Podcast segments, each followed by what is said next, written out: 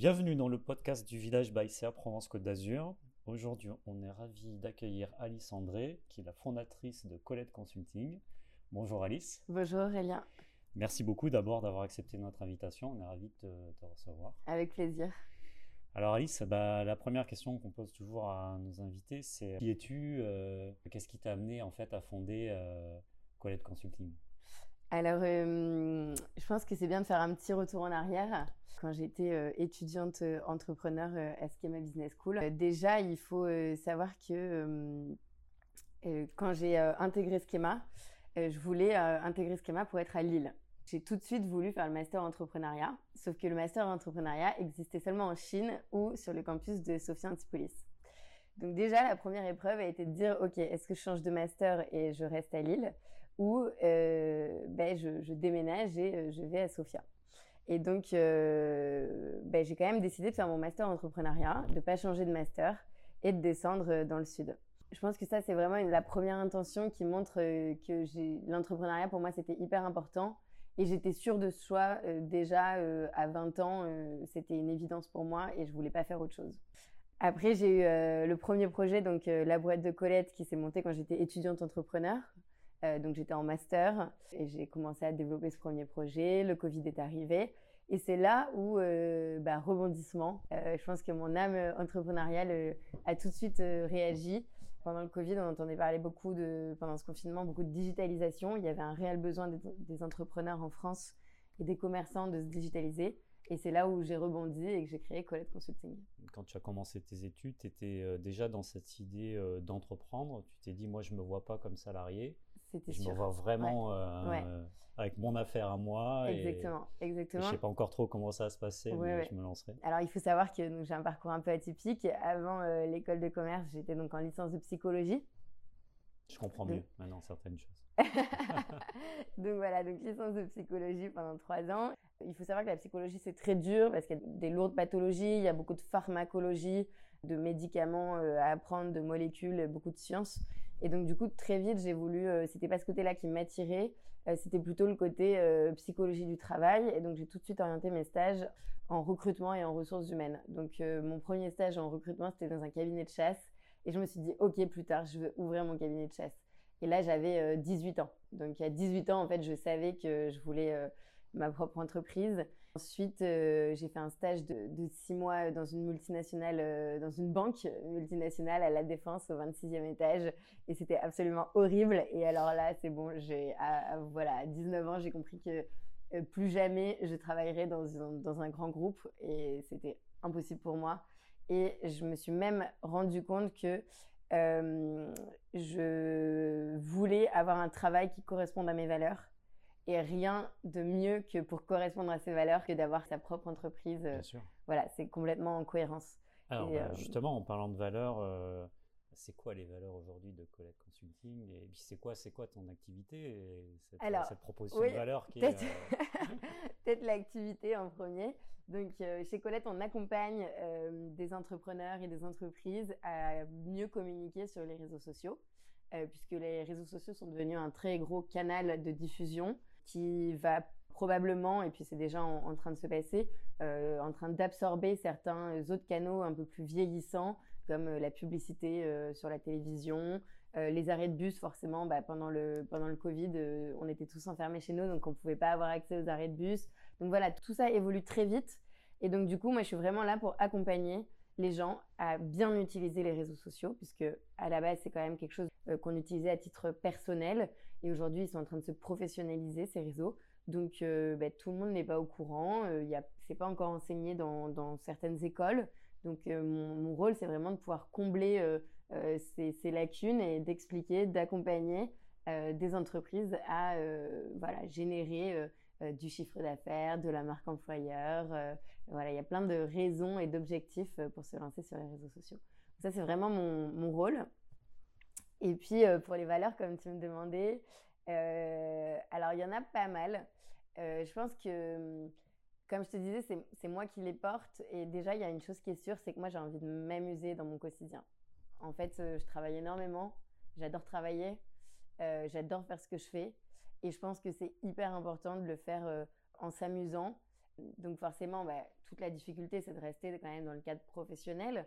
Euh, mais je pense qu'aujourd'hui, euh, voilà, le confinement a accéléré les choses et a permis de euh, vraiment remettre du lien entre les, les, collaborateurs. Et je pense que le lien, c'est important. Et si on arrive à rigoler ensemble, à bien travailler ensemble, ça peut être que porteur. Quoi. Tout ça, c'est un cercle positif, un cercle vertueux. Qui sont tes clients, du coup, aujourd'hui?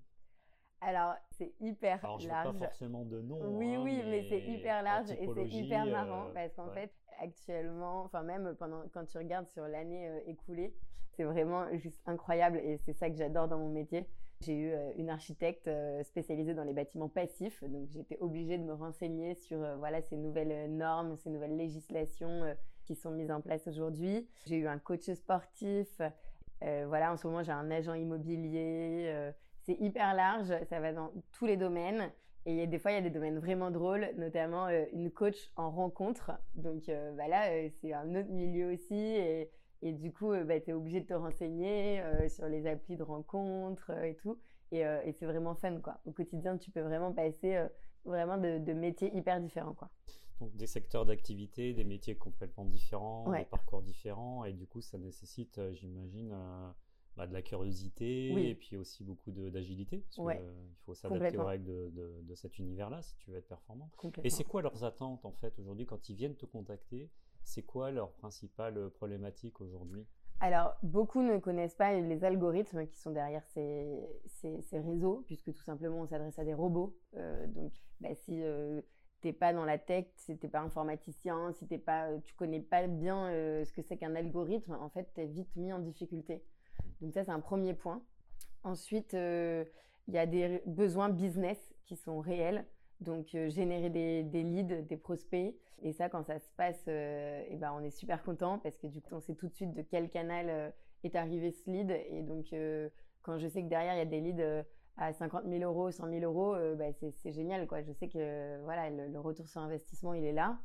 Et puis, il y a des hum, objectifs de, recrutement des fois, donc euh, bien mettre en valeur l'entreprise, la marque employeur, expliquer pourquoi ça serait intéressant de, rejoindre cette entreprise. Ça répond vraiment à ces nouveaux critères euh, de 2022 euh, pour les gens qui cherchent un emploi. On aura l'occasion d'ailleurs d'en parler voilà, sur, un, événement qu'on organise dans le cadre du village avec toi comme intervenante et aussi trois autres, trois autres personnes, trois autres experts, notamment sur ces sujets de, marque employeur, comment les réseaux sociaux effectivement peuvent euh, alimenter ça.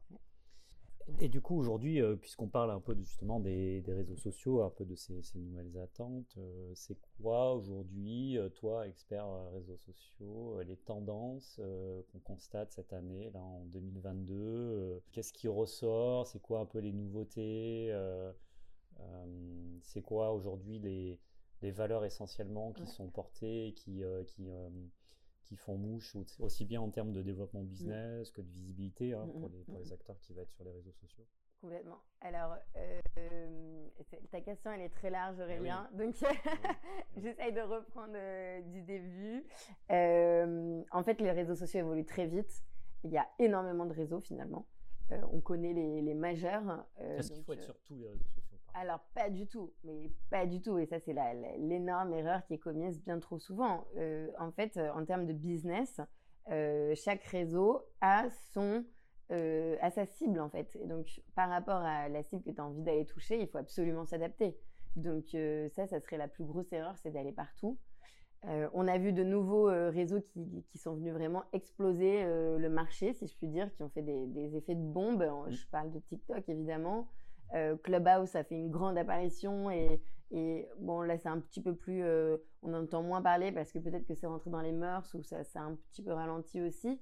Mais euh, en fait ça évolue très très très très vite. Donc ça c'est vraiment un premier point. Est-ce qu'on peut imaginer là qu'il y aura une, multiplication des réseaux sociaux à venir qui ben, encore des le, terme en fait déjà de réseau social quand on regarde la définition c'est très large.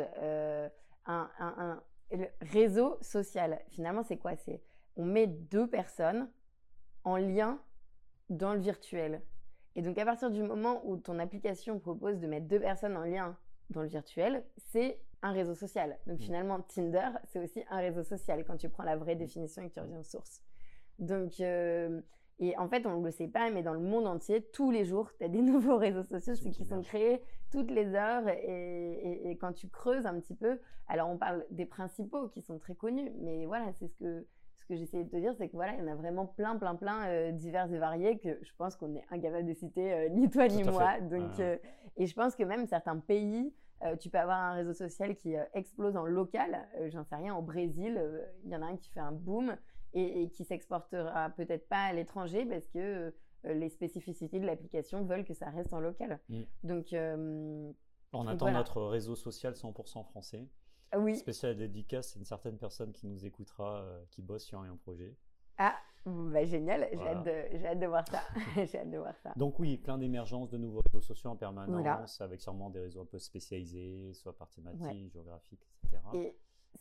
Et, après, sur les principaux, aujourd'hui, euh, vu la, la, montée en puissance euh, en termes de, de, participants sur les réseaux sociaux, mmh. de communication de plus en plus nombreuse, mmh. euh, de pubs utilisées, mmh. comment on fait aujourd'hui pour émerger pour une... Si on prend un petit auto-entrepreneur, par exemple, aujourd'hui, ouais, ça serait quoi un peu les conseils pour lui aujourd'hui? Bah, y a, juste avant que je te réponde, je vais faire un petit, euh, un petit, euh, une petite parenthèse. En fait, tous ces réseaux majeurs aujourd'hui génèrent énormément de business. Quand tu regardes euh, dans les bigs du monde entier, Facebook, la suite Meta en fait partie. Et donc du coup, ils, sont là pour nous faire consommer.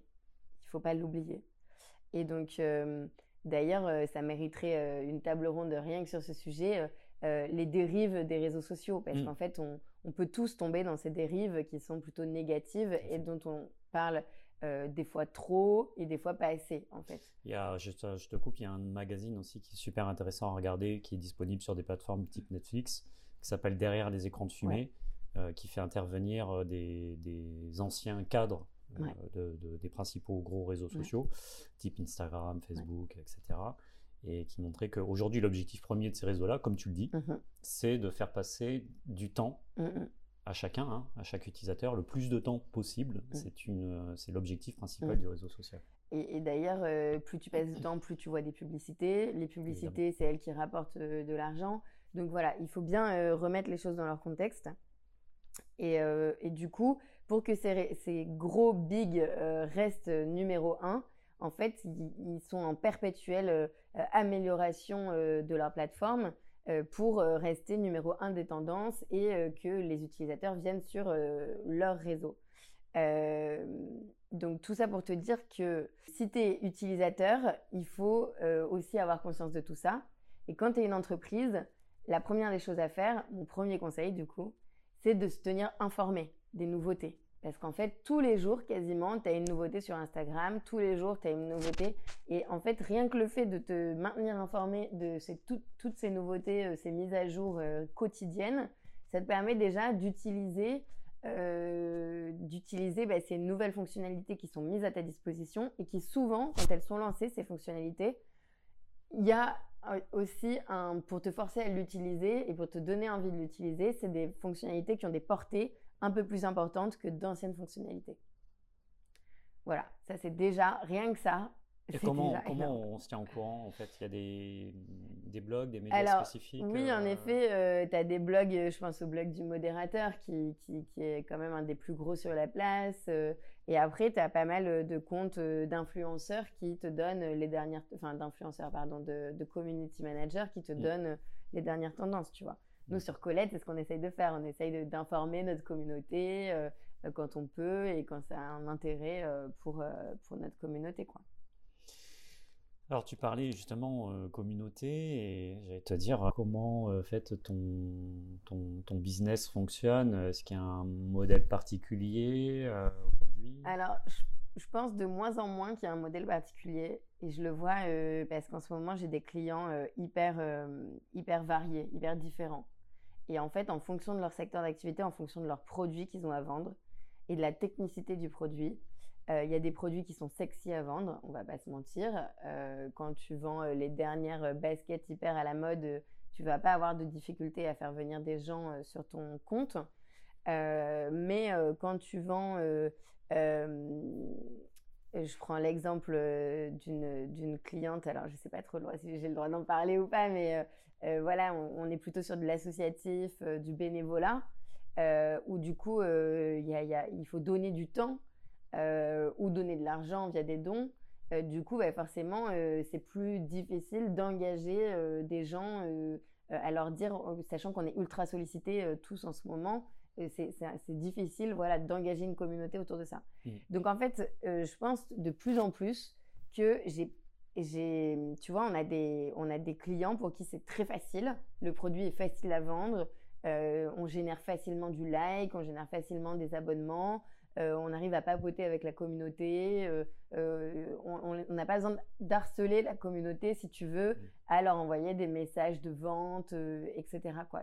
La relation se fait naturellement. Euh, et puis, euh, tu as des produits euh, beaucoup plus techniques, comme je te disais, où là, ben, déjà, pour le community manager, ça nécessite un, vrai savoir, enfin, un vrai vocabulaire technique, bien maîtriser le sujet, etc. Parce que si jamais on a des questions, on doit être capable de pouvoir y répondre. Et, souvent, bah, des, des, pros, des experts dans ce domaine d'activité, mmh. tu vas en avoir très peu. Eh oui. Et puis nous, en plus, l'exemple que j'ai en tête, on est sur vraiment le marché francophone. Donc en plus, on va s'adresser à quelques experts en France. Et là, la difficulté, c'est de vraiment trouver la bonne niche. Donc si tu as 2000 experts en France qui sont intéressés par notre page euh, Instagram, en fait, il faut aller chercher ces 2000 personnes. Euh, qui mmh. sont euh, qui est éparpillée dans toute la France et, on comprend ça comprendre la complexité aussi de ce métier-là. Voilà. C'est-à-dire que en fait, les attendus sont pas forcément les mêmes. Exactement. On ne va pas toujours aller chercher forcément euh, en métrique euh, du mm. reach. Euh, alors mm. je, précise pour ceux qui m'écoutent, reach ça peut être effectivement le nombre de vues d'un post ou le nombre de likes d'un post.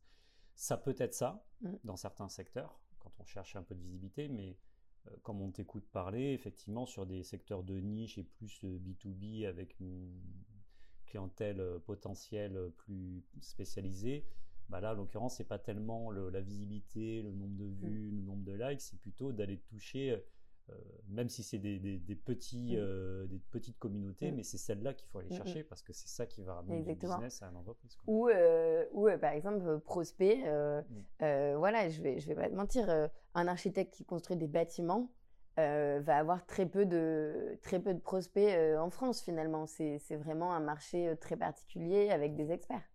Donc, euh, mais par contre, un prospect euh, avec un beau contrat euh, peut complètement rentabiliser et tu peux avoir de super retours sur investissement. Mmh. Mais donc, du coup, voilà, c'est vraiment.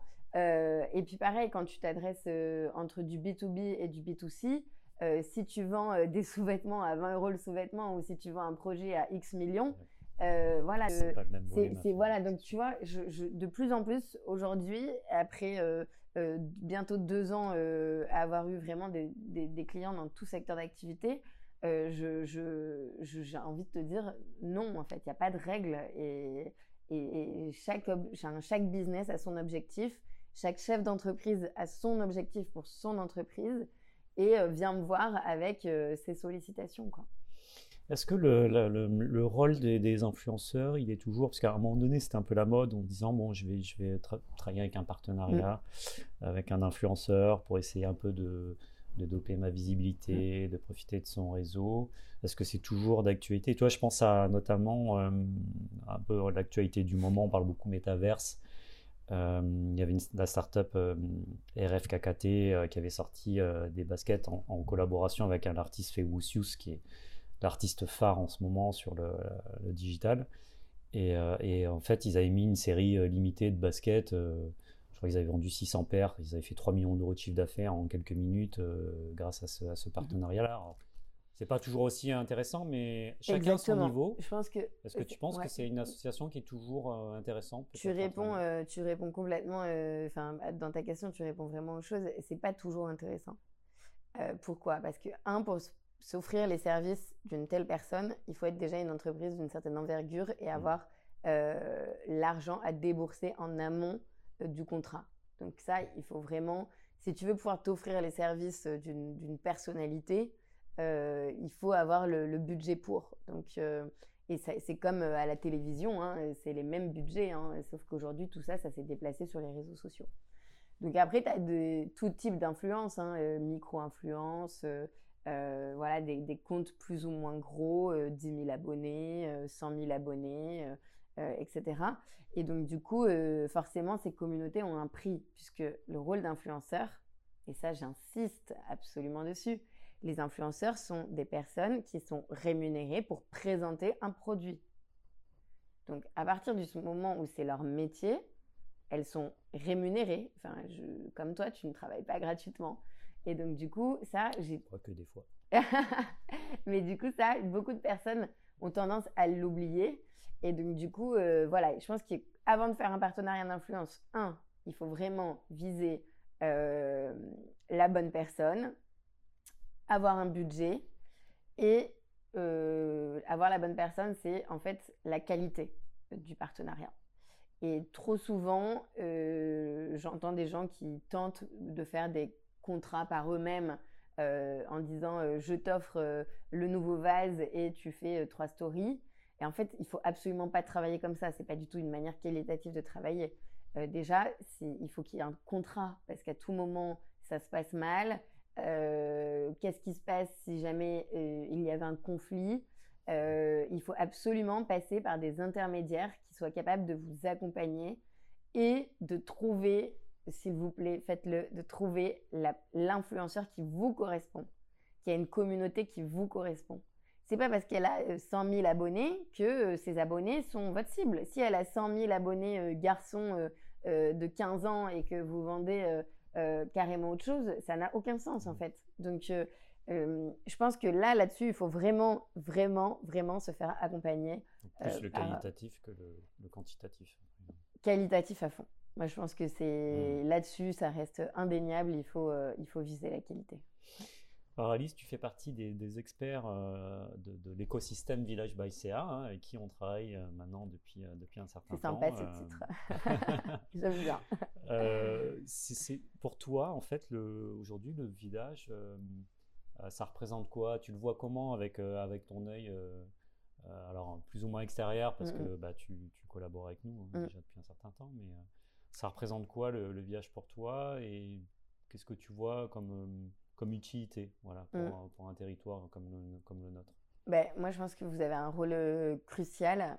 Ça permet de nous retrouver entrepreneurs, entre, euh, entre pairs.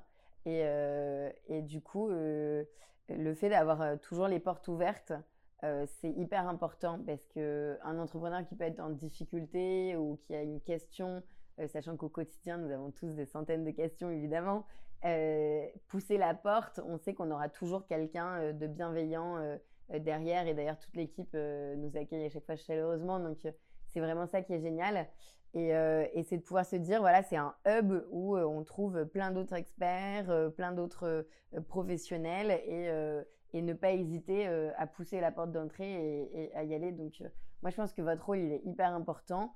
Euh, et, ouvrir euh, en laissant un peu des portes ouvertes, en, laissant euh, la possibilité aux gens d'aller, venir, c'est hyper important. Ça permet aussi de créer des synergies entre les métiers, de faire du business.